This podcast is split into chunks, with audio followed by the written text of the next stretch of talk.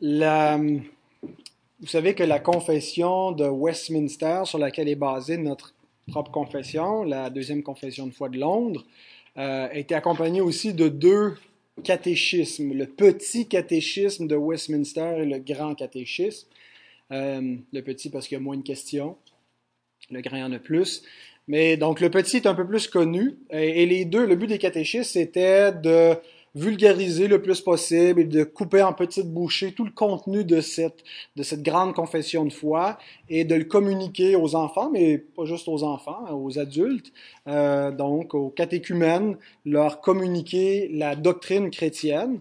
Euh, donc par moyen de questions et réponses avec des passages bibliques à l'appui. Et donc, euh, la question numéro 8 du petit catéchisme de Westminster pose, euh, va comme suit, elle dit, comment Dieu exécute-t-il ses décrets? On vient de terminer donc le chapitre sur les décrets.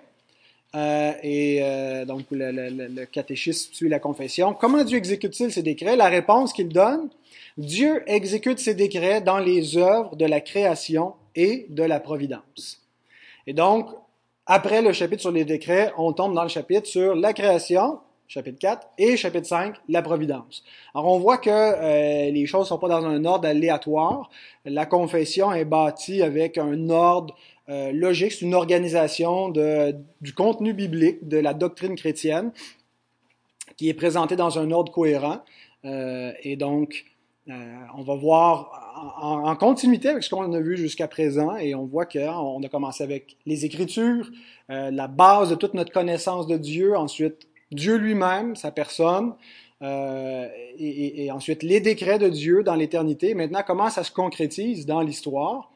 Euh, donc, d'abord, la création. Alors, on ouvre un nouveau chapitre, chapitre 4, dans lequel il y a trois paragraphes. Euh, il y a plusieurs questions qui sont introduites dans le chapitre sur la création, mais qui sont développées ailleurs dans la confession de foi de manière plus détaillée. Par exemple, la question de l'alliance que Dieu a faite avec Adam. Euh, elle est introduite au paragraphe 3 où il nous parle de euh, que Dieu a donné une loi particulière à Adam en plus de la loi morale. Mais euh, la, la, la, confession donc introduit cette notion-là dans le chapitre sur la création, mais elle y revient un peu plus loin au chapitre 6 dans la question de la chute, chapitre 7 la question de l'alliance. Euh, elle va toucher également à la liberté. Euh, le paragraphe 2 nous parle de l'homme, c'est une caractéristique de, sa, de son état de créature, d'avoir une liberté, d'avoir une volonté, d'être capable de euh, déchoir de son état ou d'améliorer son état. Euh, mais toute cette question de liberté est reprise avec plus de profondeur et, et la liberté post-lapsaire, après la chute, qu'en est-il? Donc, elle est reprise au chapitre 9 sur le libre arbitre. Donc, euh, on ne la développera pas en profondeur puisqu'elle est, mise en suspens, même si on, va être mentionné. Euh, la, composition ou la constitution de l'homme euh, comme corps et esprit. On croit une, une division dualiste. On croit que l'homme a deux parties, matériel et immatériel. mais encore là, cette notion est reprise au chapitre 31 dans l'état intermédiaire de l'homme. Donc, on voit que la, confession se recoupe elle-même. Et déjà, ça nous montre que la doctrine de la création, c'est une doctrine qui est fondamentale, qui euh, est à la base de beaucoup d'éléments qu'on voit ailleurs dans le reste du corpus doctrinal euh, de la foi chrétienne. Donc, la doctrine de la création, elle est fondamentale. Et si on affecte le fondement, ben on affecte tout le reste de l'édifice. Si on affaiblit le fondement, on affaiblit tout le reste de notre théologie. Et euh, généralement, c'est ce qu'on ce qu'on voit quand on fait des compromis avec la doctrine de la création, on compromet avec euh, l'évolution euh, théiste ou des, des, des, notions de ce genre-là. Généralement, il y a d'autres pans de la doctrine chrétienne qui partent avec quand, quand, quand, quand on, on, compromet donc la, la, question de la création. C'est vraiment une doctrine fondamentale et on va voir dans les, les deux, trois prochaines semaines pourquoi. Euh, mais ce soir, on va introduire le, la doctrine par une simple question. Pourquoi Dieu a-t-il créé le monde? Et on va se limiter au paragraphe 1 pour répondre à la question que nous allons lire. Au commencement, il a plu à Dieu, Père, Fils et Saint-Esprit, pour la manifestation de sa gloire et de son éternelle puissance, de sa sagesse et de sa bonté, de créer ou de faire en six jours le monde et tout ce qui s'y trouve, choses visibles et invisibles, et tout était très bon. Donc, pourquoi Dieu a-t-il créé le monde? Pour sa gloire, pour sa propre gloire. Et quand on dit ça, c'est pas dans le sens que Dieu manquait de gloire, c'est pas dans le sens qu'il pouvait ajouter à sa gloire, euh, comme s'il pouvait améliorer sa gloire. Dieu est celui dont on ne peut rien imaginer de plus grand.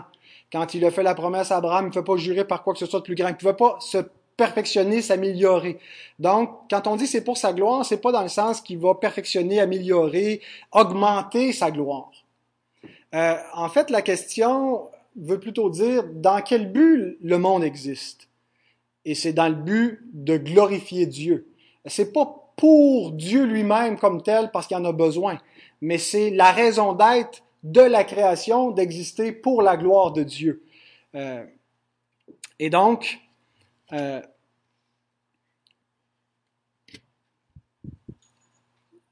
la, la, gloire de Dieu, c'est à la fois le but pour lequel nous existons, pour lequel tout existe.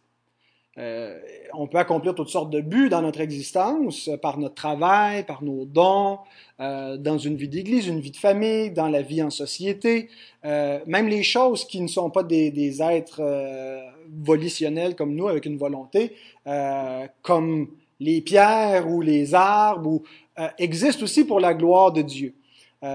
et donc, dans, dans, dans tout ce qu'on fait, ultimement, le but, c'est de glorifier Dieu. Mais en plus d'être le but à atteindre, c'est également l'état euh, inhérent de, la création de refléter la gloire de Dieu. Euh, on lit par exemple dans le psaume 19, verset 2.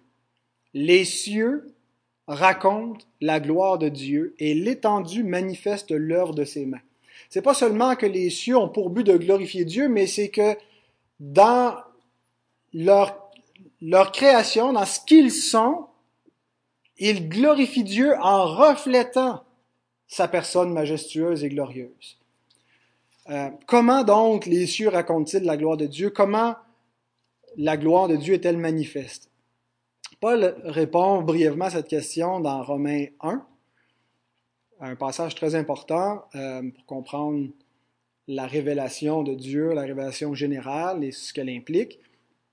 Mais il dit donc au verset 20 que les perfections invisibles de Dieu, les choses qui n'appartiennent pas dans le monde visible, qui appartiennent parce que Dieu est invisible, Dieu n'a pas de corps, Dieu est esprit, euh, mais ces perfections invisibles, et il en nomme deux, il dit sa puissance éternelle et sa divinité, se voient comme à l'œil depuis la création du monde quand on les considère dans ses ouvrages.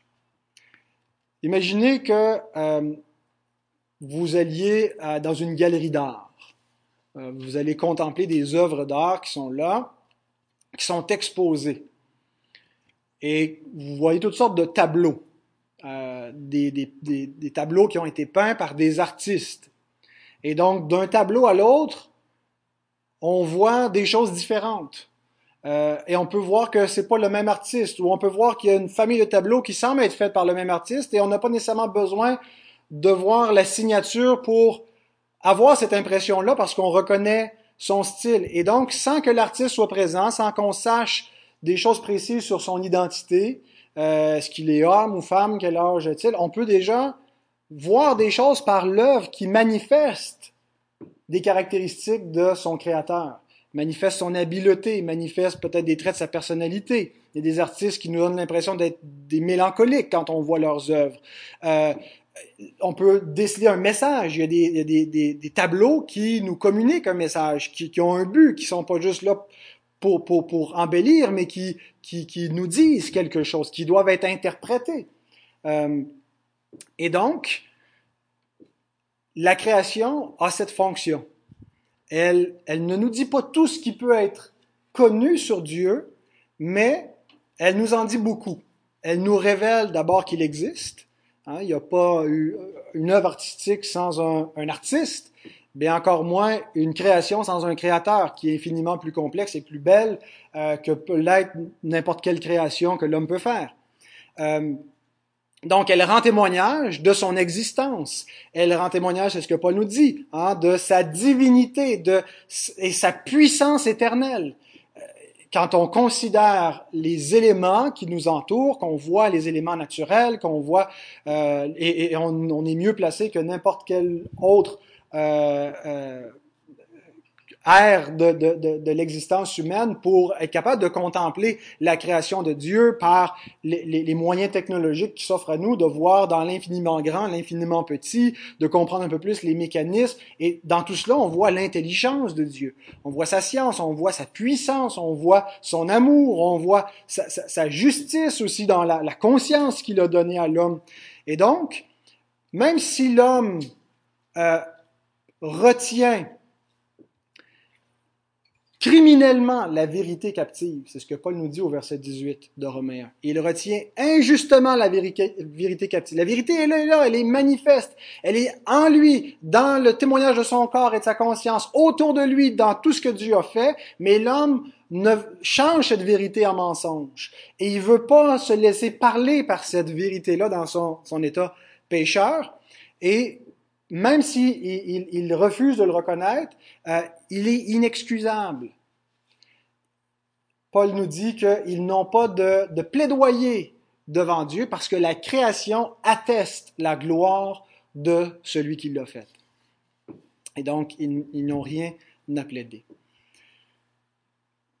Je parlais donc en introduction du, du catéchisme, du petit catéchisme de Westminster. La première question est une question euh, classique et euh, question philosophique, mais en même temps très pratique, qui dit quel est le but suprême de l'homme? La réponse le but suprême de l'homme est de glorifier Dieu et de trouver en lui son bonheur pour toujours. La... Il n'y a pas d'autre réponse au sens de l'existence, au but de l'existence que celui-là.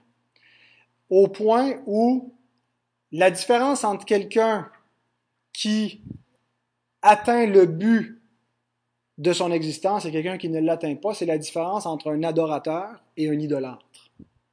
Celui qui existe pour celui qui l'a fait, qui ne vit plus pour lui-même, pour ses faux dieux, pour les idoles, mais qui vit pour celui qui l'a fait parce que le but suprême de l'homme, et de glorifier Dieu et de trouver en lui son bonheur pour toujours, son bonheur éternel. Pas nécessairement d'être constamment sur une joie émotive. Euh, on trouve notre bonheur même si on peut passer par des épisodes difficiles où on est triste, on peut être malheureux en termes humains, mais on a notre bonheur en Dieu parce que euh, c'est par la foi qu'il est euh, et, et dans notre espérance en lui que toute notre existence trouve son sens et on a une attente une espérance qui ne trompe pas.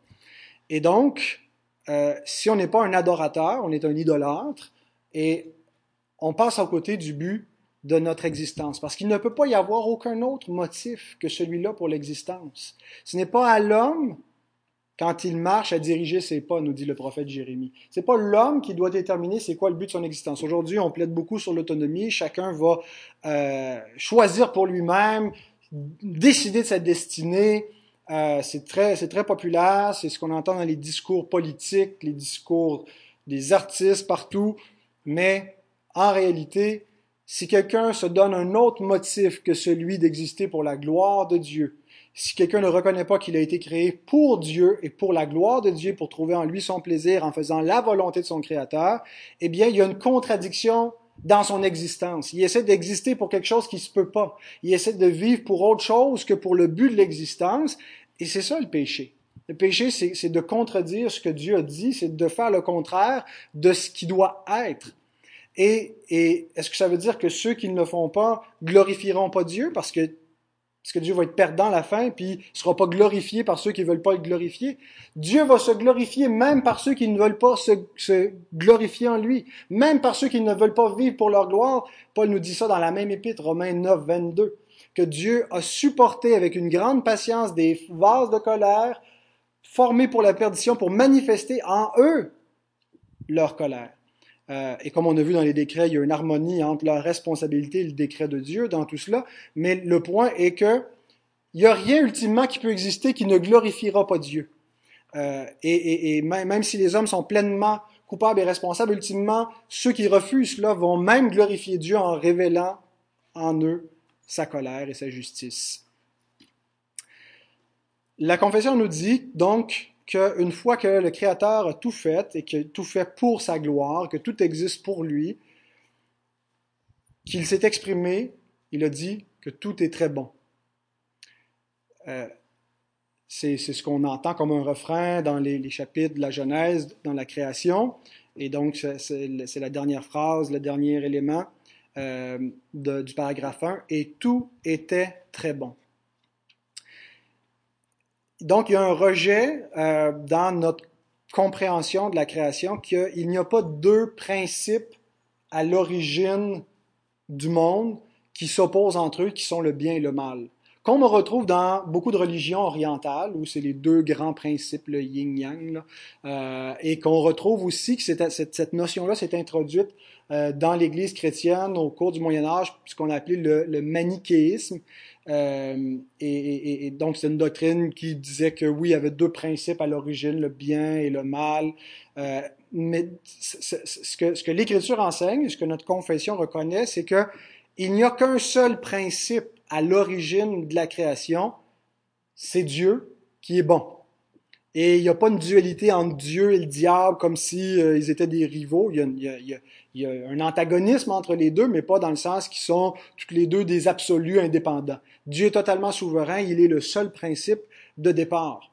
Euh, malgré cela, le mal existe dans le monde, mais il n'existait pas avant la création du monde. Euh, il n'est pas antécédent, il n'est pas à l'origine de. Euh, on pourra parler de la chute et de la chute euh, de, Lucifer, mais euh, ce qu'on doit reconnaître simplement, c'est que le, le, mal est entré en cours de route. il a fait partie du plan de Dieu, Dieu n'en est pas l'auteur, mais il n'est pas un, principe éternel. Et donc, ça aggrave la réalité du mal un Dieu bon qui crée un monde bon aggrave la réalité du mal parce qu'il n'est pas là comme une existence éternelle qui a une raison d'être et il est là comme quelque chose d'accidentel qui doit nécessairement disparaître. Euh, et, on, comprend comment Dieu l'a vaincu. Mais euh, voilà. Et donc, dernière chose, la confession nous dit aussi que la création est une œuvre trinitaire. Il a plu à Dieu le Père, Fils et Saint-Esprit. Vous voyez, c'est, on parle d'un Dieu au singulier, mais on nomme trois personnes. Comme Jésus, quand il dit aller baptiser de toutes les nations au nom du Père, du Fils et du Saint-Esprit, un seul nom, un seul Dieu, trois personnes. Il a plu à Dieu, Père, Fils et Saint-Esprit de créer le monde et tout ce qui s'y trouve. Euh, il y a plusieurs passages là, dans l'Écriture pour, soutenir ça. On voit dans les, chapitres de la création que l'Esprit de Dieu se mouvait, Dieu parle, euh, et, et, quand on relit avec la lumière du Nouveau Testament qui fait une distinction entre la parole et Dieu, donc on comprend cette distinction-là est une distinction intertrinitaire entre le Père et le Fils, et elle est appliquée explicitement dans Hébreu 1, verset 2, par exemple, qui nous dit que dans euh, ces temps qui sont les derniers, Dieu nous a parlé par le Fils. Ici, Dieu réfère spécifiquement au Père parce qu'il est mis en opposition au Fils, qu'il a établi héritier de toutes choses, par lequel il a aussi créé le monde. Donc, il a créé le monde par, le Fils, et Jean nous dit la même chose. Au commencement était la parole, la parole était avec Dieu, la parole était Dieu, euh, et tout ce qui a été fait a été fait par elle. Mais ce qui est extraordinaire, c'est ce qui ajoute au verset 14, et la parole a été faite chair, et elle a habité parmi nous pleine de grâce et de vérité. Et nous avons contemplé sa gloire, une gloire comme la gloire du Fils unique venu du Père.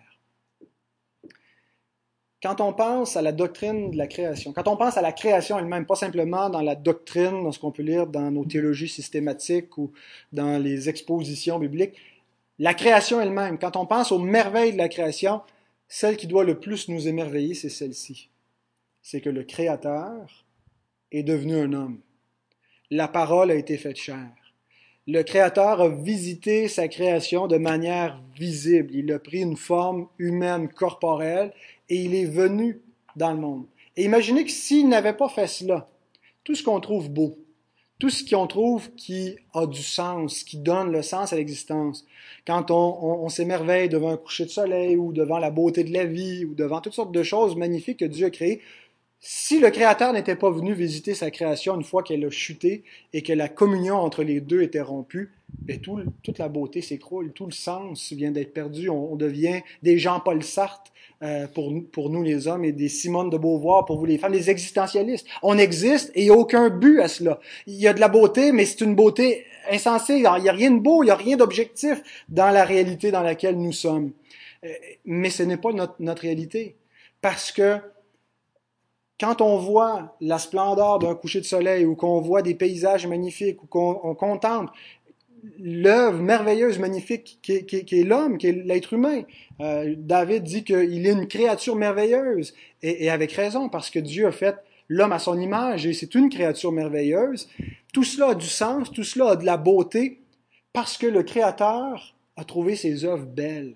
Quand il a terminé d'y faire, il a dit tout est beau, tout est parfait. C'est lui qui a donné du sens, et tout ça est beau parce que tout ça reflète qui il est, reflète son être. Et une fois que sa création était perdue, aux mains de, de l'ennemi, aux mains du diable qui, parce que Dieu l'avait placé sous les pieds de l'homme, tu as tout mis sous ses pieds, nous dit le psaume 8. Ah, qu'est-ce que l'homme que tu te souviens de lui? Dieu a tout placé au commencement sous l'autorité de l'homme qui l'a perdu aux mains du diable. Mais Dieu a trouvé sa création tellement belle, il a tellement aimé sa création et le cœur de sa création, l'homme qui en était le garant. Il l'a trouvée précieuse et belle qu'il est venu la sauver. Et ça, c'est la chose la plus magnifique avec la doctrine de la création qui doit nous réjouir et qu'on doit, pour laquelle on doit s'émerveiller. Alors pensez à cela quand vous regarderez les couchers de soleil, quand vous... En, des fois, on est émerveillé devant la création, puis comme c'était détaché de notre rédemption, mais il faut les unir comme l'Écriture le fait, dans le bon sens, pas de, de, de, de diviniser la création, mais de la voir belle et précieuse, parce que Dieu le fait au commencement et parce que Dieu l'a racheté et qu'elle va atteindre là où elle aurait dû se rendre la vie éternelle, la, beauté éternelle incorruptible. Tout ce qui est de la mort, tout ce qui est de l'imperfection, tout ce qui est détruit va disparaître.